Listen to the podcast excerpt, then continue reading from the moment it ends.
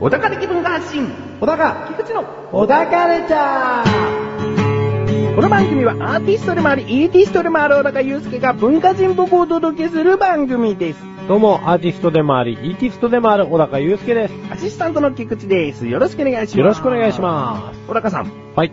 すっかり6月になりましてそうね。上半期の最後の月とうんな。りましたね暑いね。うんあもう暑いもう暑いしね。うんもうジメジメもこれからしてくるんでしょジメジメしてきてで最近は気候もね、ええこう乱れがちで、竜はい巻なんか起きたりとか ね。恐ろしい世の中ですよ。そうですねねジーンズなんかまくっちゃってえそうですよ。もうジーンズも枕ないと暑いんですもんね。そう。あれなんかよくでも、膝下ぐらいに切れたジーンズとか売ってるけど、そういうのはファッション的には着ない。嘘着ないね。自分の性に合わない。性に合わないね。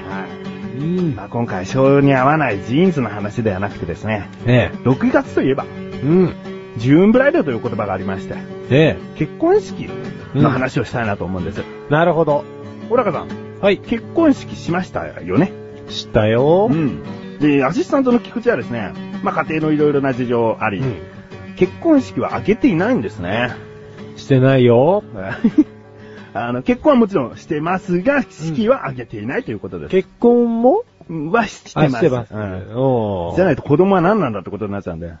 連れ どっちの ねえまあまあまあまあね。うん。うん。なので、この結婚式、ちょっとまあ、小高さんのね、うん発言で世間を揺るがしていきたいなと。なるほど文ね。化的な発信をしていきたいなと。なるほど。うんどうですか結婚式挙げてみてよかったですかよかったですよ。お、よかった。うん。それはどういったところで一番感じられましたなんかね、結婚式をね、やるまではね、大変なんですよ、とにかく。準備が。準備がう。ん。もうね、それを日常のあれこれをやりながらこう、進めていくわけですから、おうおう結婚式をですね、あげるまでに、喧嘩もするんですよね、やっぱあー大体その式場を決めるのって何ヶ月前ぐらいから。りね。えー、っとですね、うちはもう半年以上前ぐらいから、お。もうゼクシーをね、うん嫁が穴開くんじゃねえかぐらいに見てるわけですよ。もう、ゼクシーの人なんじゃないかぐらい、ゼクシーに詳しくなっちゃってて。あうあ。んいや、それほど厳選してね、ちゃんと下調べしてってことですよね。そうなんですよ。うまあ、そういうことですよね。うんで、まあ、僕も見ないわけにはいかないじゃないですか。うんだからまあ、一緒に見てね。うん。で、そうするとだんだん不思議なもんでね、ほうああ、こう前向きな気持ちになってったりするわけですよ。それまでは前向きじゃなかったってことですよ ね。そうですね。まあ、もともと結婚式そんなにしたいななんて思ったことがないタイプですし、うんまあ、もっと言ったら、もう結婚したいななんて考えたこともなかったん ではい。、 そこまで戻りますうん、戻ります、戻り ます。だから、まあ、結婚したこと自体に僕びっくりしましたけど、結婚式挙げたことも今思えばなかなかびっくりな。うそん、もう中学校とか高校生の僕が知ったらですね、ええー、みた いな。バカじゃないのって。う。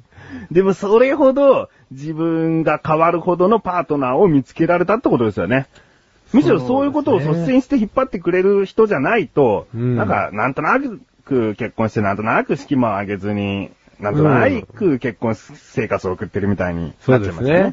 まあ、結婚式をしてもなんとなく結婚生活は送りますけ どね。うんまあ、遅れますけど、うん。うんでもやってよかったと最初に言っていたんで。そうですねね。あの、終わった後ですよね、やっぱり。うんあの、終わった後とか終わる直前とか、あのーまずいですね。ほうちょっとこう、感動しますもんね。ほうほうほう終わる直前っていうのは二次会の終わりですかまあ、披露宴の終わりも、うんおーと思いましたけどうね。んうんやっぱりね、喜んでくれる人もいますしね、うん。あ喜んでくれる人がいるんだなーっていうことにまず衝撃でしたね ああうん、まあ、ご友人の方々、ご列席いただいた、まあ、ご親族の方々、であと、まあ、単純に、親ですよね。うんうんなんかもですね、喜んどんなーこいつらと。うん。うん何がそんなに喜ばしいんだろうぐらいの勢いで喜んでるわけですわう。ん。うんまあ、その辺の価値観はさておいてですよ。そこに関してまずやってよかったなってやっぱり思うんですよね。ああうんで、まあ、僕自身も、感謝したくなる感じですね。逆に、まあ、喜んでいただいてる方々って、うんまあ、結局、よくよく考えたら、こう、僕の人格形成からですよ。おうえー、僕の存在意義からですよ。うんいろんなものを成り立てて組み立ててくれてた方々なんで、うん。まあ、この場を借りてお礼を申し上げますみたいなことが、うん。まあ、結婚式の時にできて、ああ、なるほこれどは。すごく良かったなと。そうですね、うん自分の友人、もしくはお世話になった方々を一度こうすべて同じ場所に呼び込んで、うん前に出て話す機会なんてないですからね。ないんですよ。えだから、結婚式、僕も余興やりましたし、奥さんも、まあ、余興やったんですけえど、うん。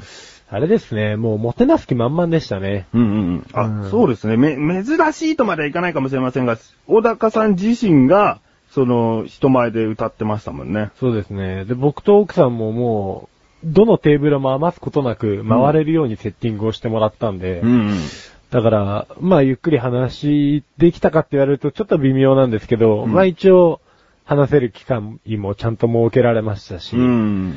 あーだから、まあ皆々様にね、ちょっとね、感謝させていただ いて、二次会もなんかいろんな人にまた集まっていただいて、うんそれはそれでまあまたエンターテインメント性の方が強かったんで、うん。楽しいなーっていう感じでそのまま終われたなと。ああ、うん。いいですね。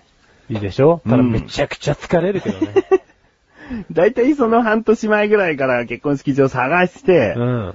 ほとんど毎週、まあ、週末とか、うん仕事休みに、いつも行ってたよっていう時期あるんですかああ、まあ結婚式場に行ってた、うん、行ってたこともありましたね、うん結構。で、打ち合わせをして、とか。ん。で、まあ今度は司会者の方とお会いして打ち合わせをして、とか。うんうんで、じゃあ今日は料理を決めに行こうか、みたいなこおー。とをやってたんで、結構ね、体力はいりますよ。おー。うん。で、まあ、当日も疲れますしね、朝は早いし、夜は遅いし、みたいな。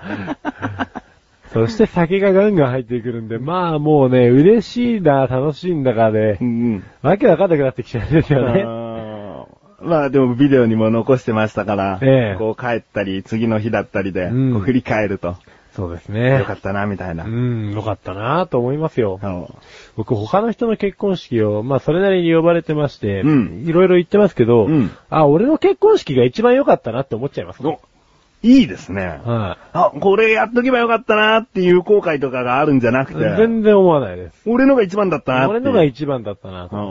うんまあ、もてなす結婚式ってことを意識したからじゃないですかね、きっとね。そうですね。うんまあ、スタイルとしてはもうそこ重視だったんですわ。うんうんまあ、単純に女の子の夢を叶えたいっていうのもあるんですけど、うん結婚式って本来そこかと。うんうん。うん。まあ、もちろんそれもあるんですけれどうも、まあ、結果叶いましたし、うん。うん。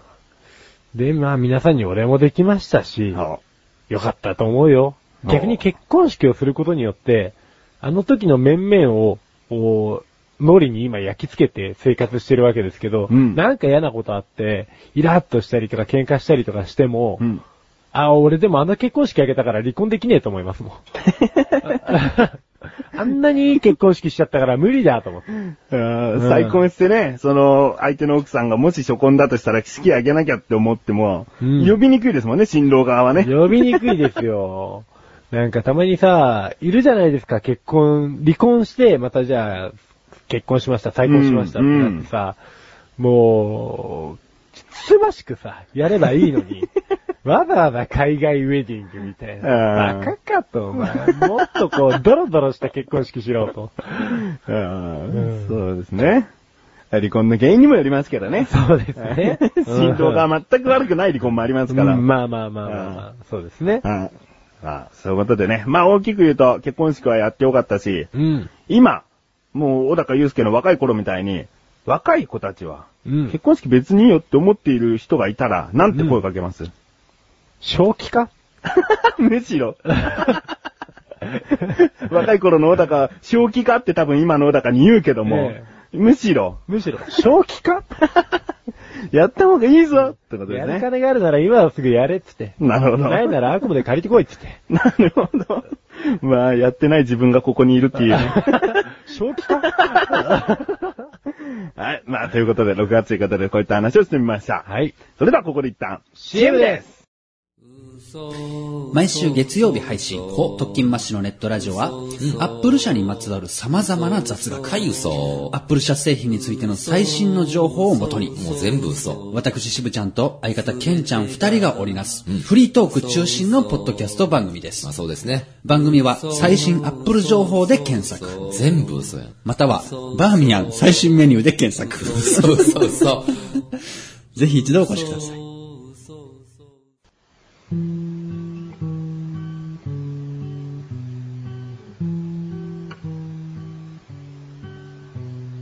小高郎の料理教室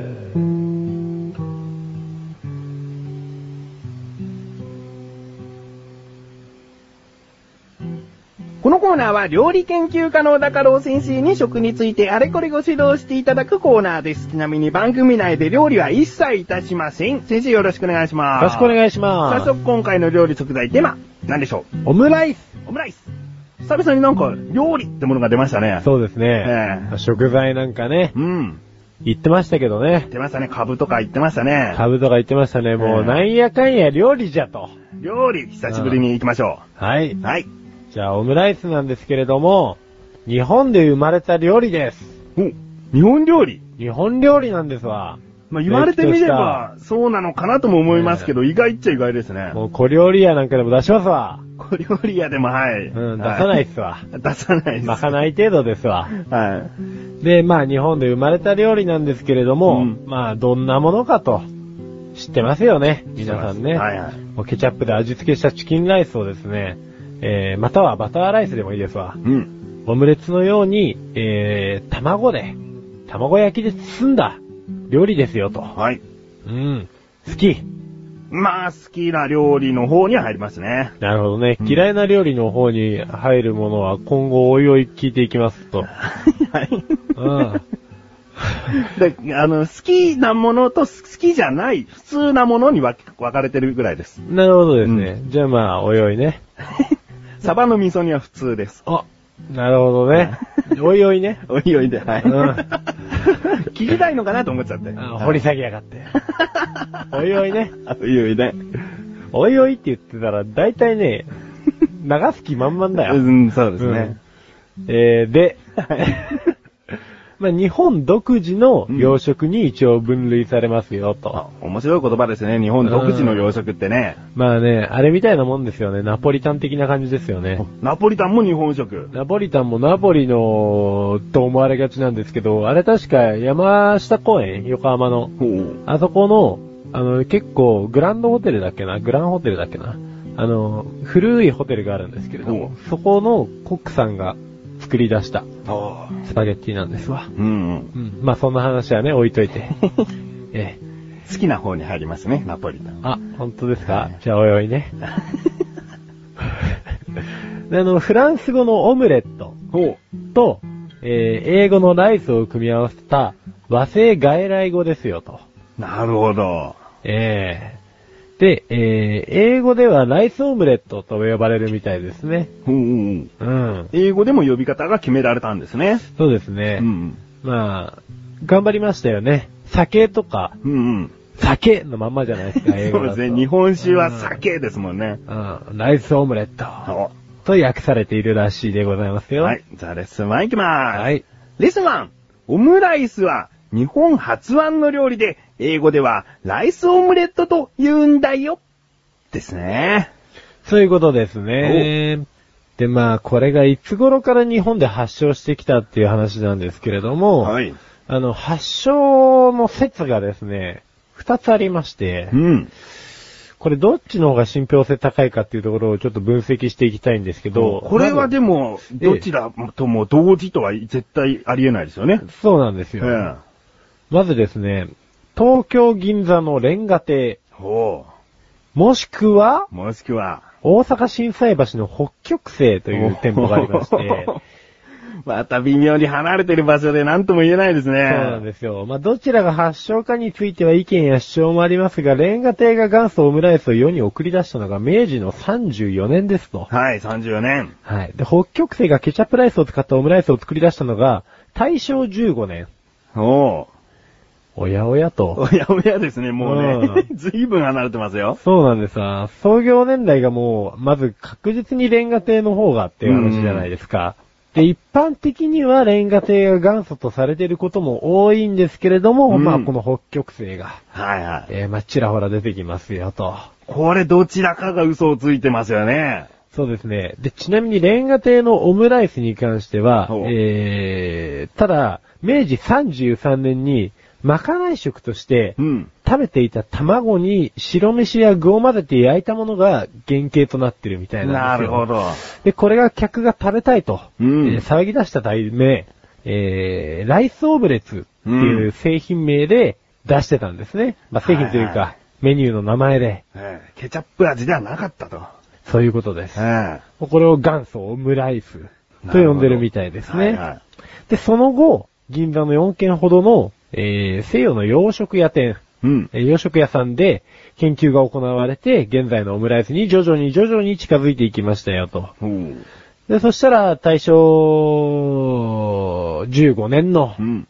北極星が騒ぎ出したと。ほまた叩いてると。う。うん。うんおい、俺が元祖だぞーつっうて。ん。うん、お前、明治に勝てるわけがねえだろと思いつつも、なんかしら信憑性があるんでしょうね。だから名前が上がってるんでしょうけど、はい。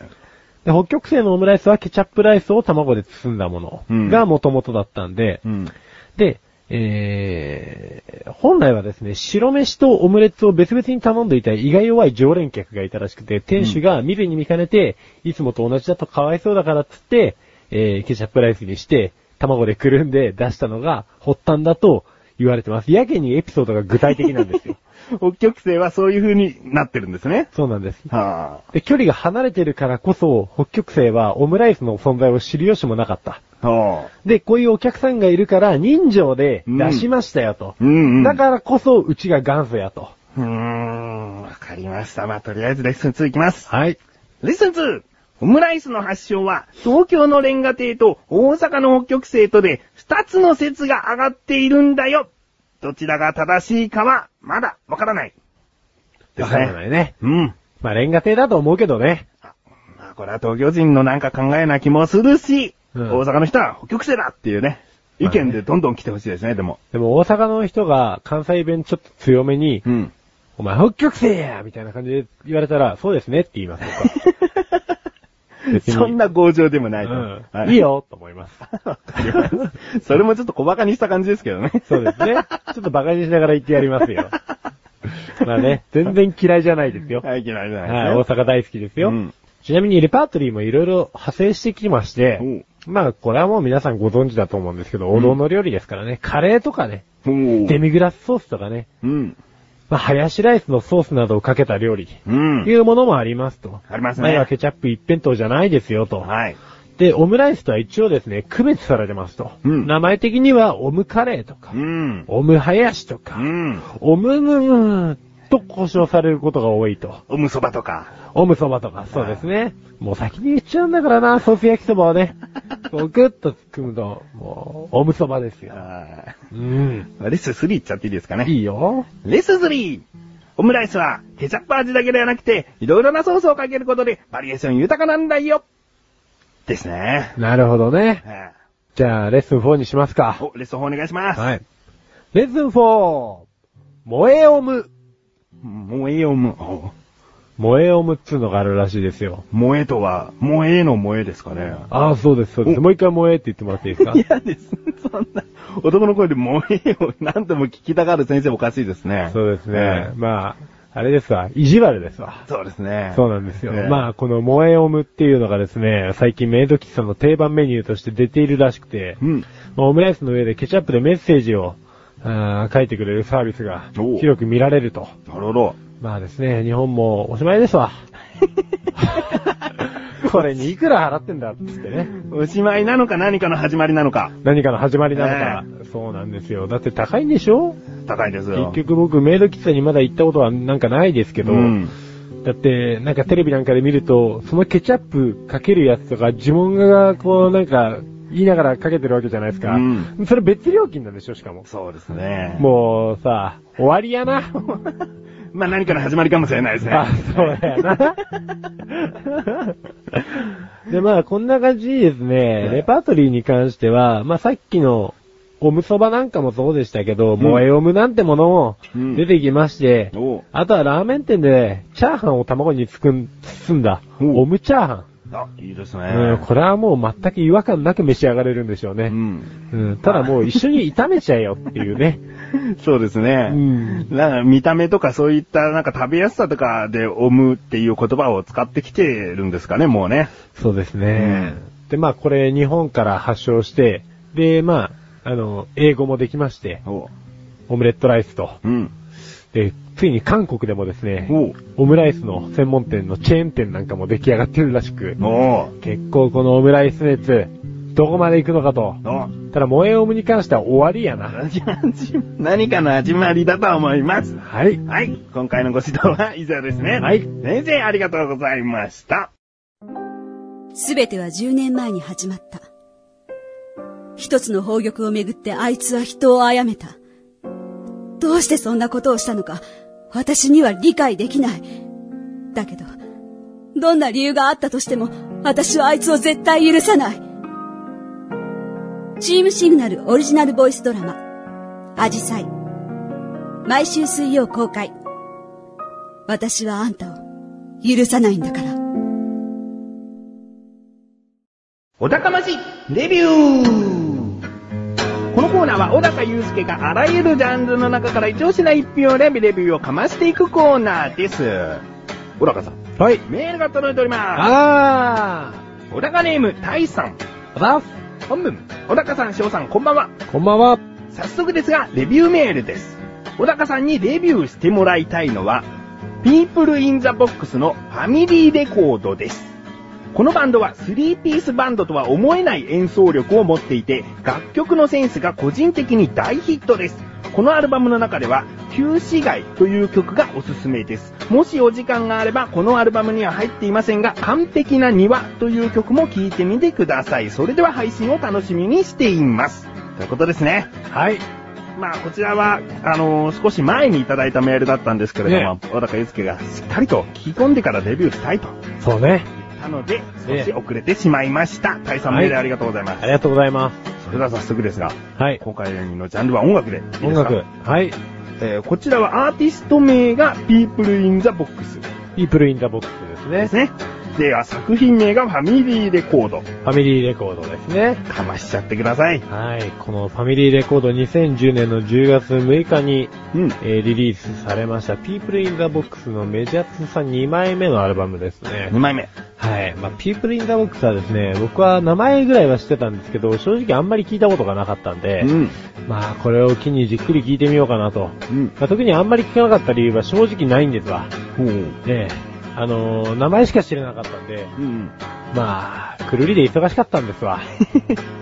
まあ、タイさんがじゃあ知るきっかけというか、もう聞かなきゃいけないきっかけを与えてくれたと。そうですね。うんまあ、あれですね、レビューするためっていうのもありましたけど、ここ最近は、あれですね、一番聞いてるんじゃないですかね、おーピンクレンザーボックス。いやー、確かにね、メールにも書いてある通りですね、まあ、3ピースバンド、3人編成のバンドですよと。うん。で、まあ、あのー演奏力が極めて高いですね。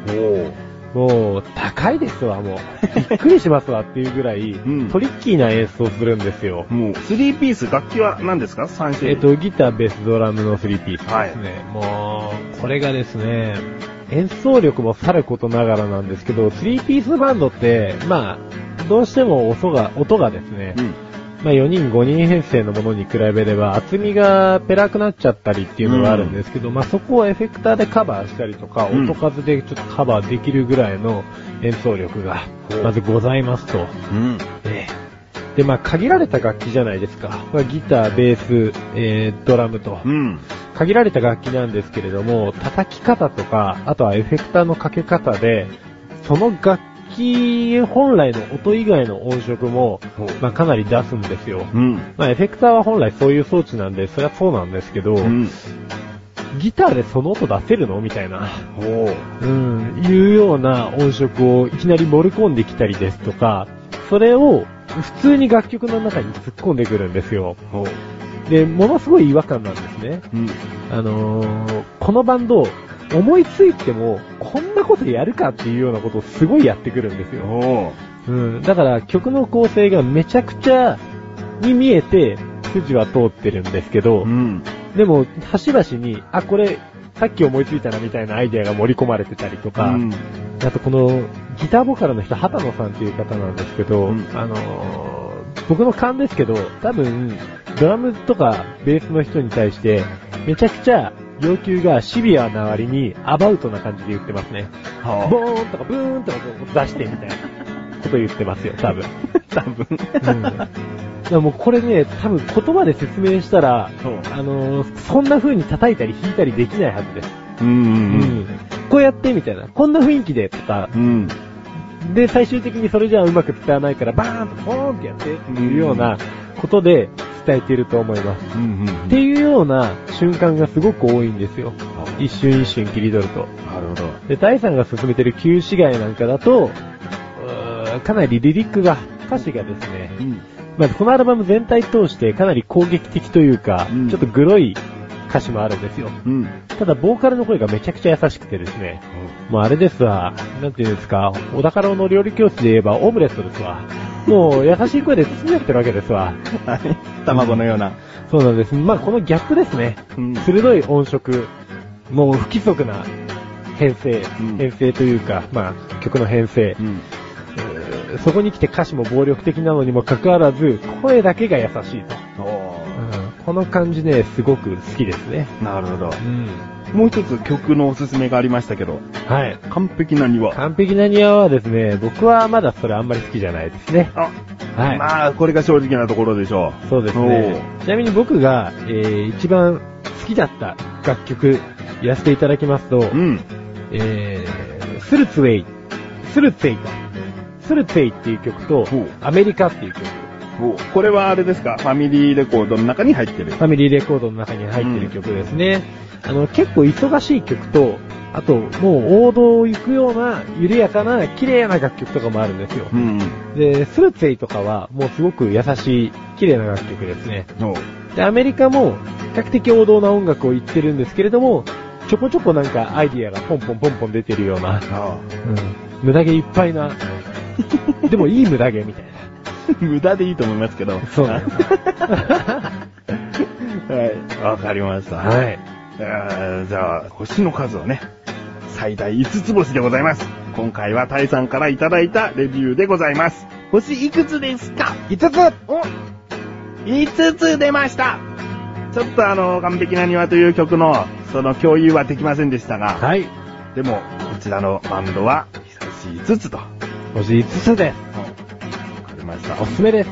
とにかく、その完成度が高いというか、演奏能力が高いというか、演奏能力も高いですし、まあ演奏能力高いバンドはいっぱいいるんですけれども、とにかくアイディアの目がすごいです。うん、うん。わかりました。ということで、タイさん、いかがでしょうかメールありがとうございます。今回は、音楽というジャンルの中から、People in the Box さんのファミリーレコードというアルバムをレビューしました。以上、お高ましレビューでした。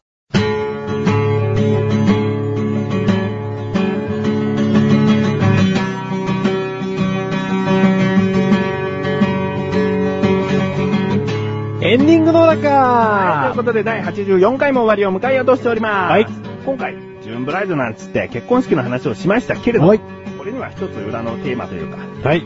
僕ら結婚式に招待されておりましてね。なるほどね。まあ、その招待してくれたのが、えー、自分がメガネとマーニという名前でやっていて、その相手のマシルという男がいるんですけど、はいはいはいこちらの男が結婚式あげるっつうんで、なるほどね。えー、菊池と小高は招待されたと。なるほど。そこで小高祐介、曲を披露するんですね。しますえー、ということで、次回はですね、その結婚式に行って、小高祐介が歌った時のその模様とか感想とかそういった話をしていきたいなとはい。思っております。はい。ということで、小高ルチャーは2週に1度の水曜日更新です。それではまた次回をお楽しみに。さようだかさようだかさようだかおだかさよ。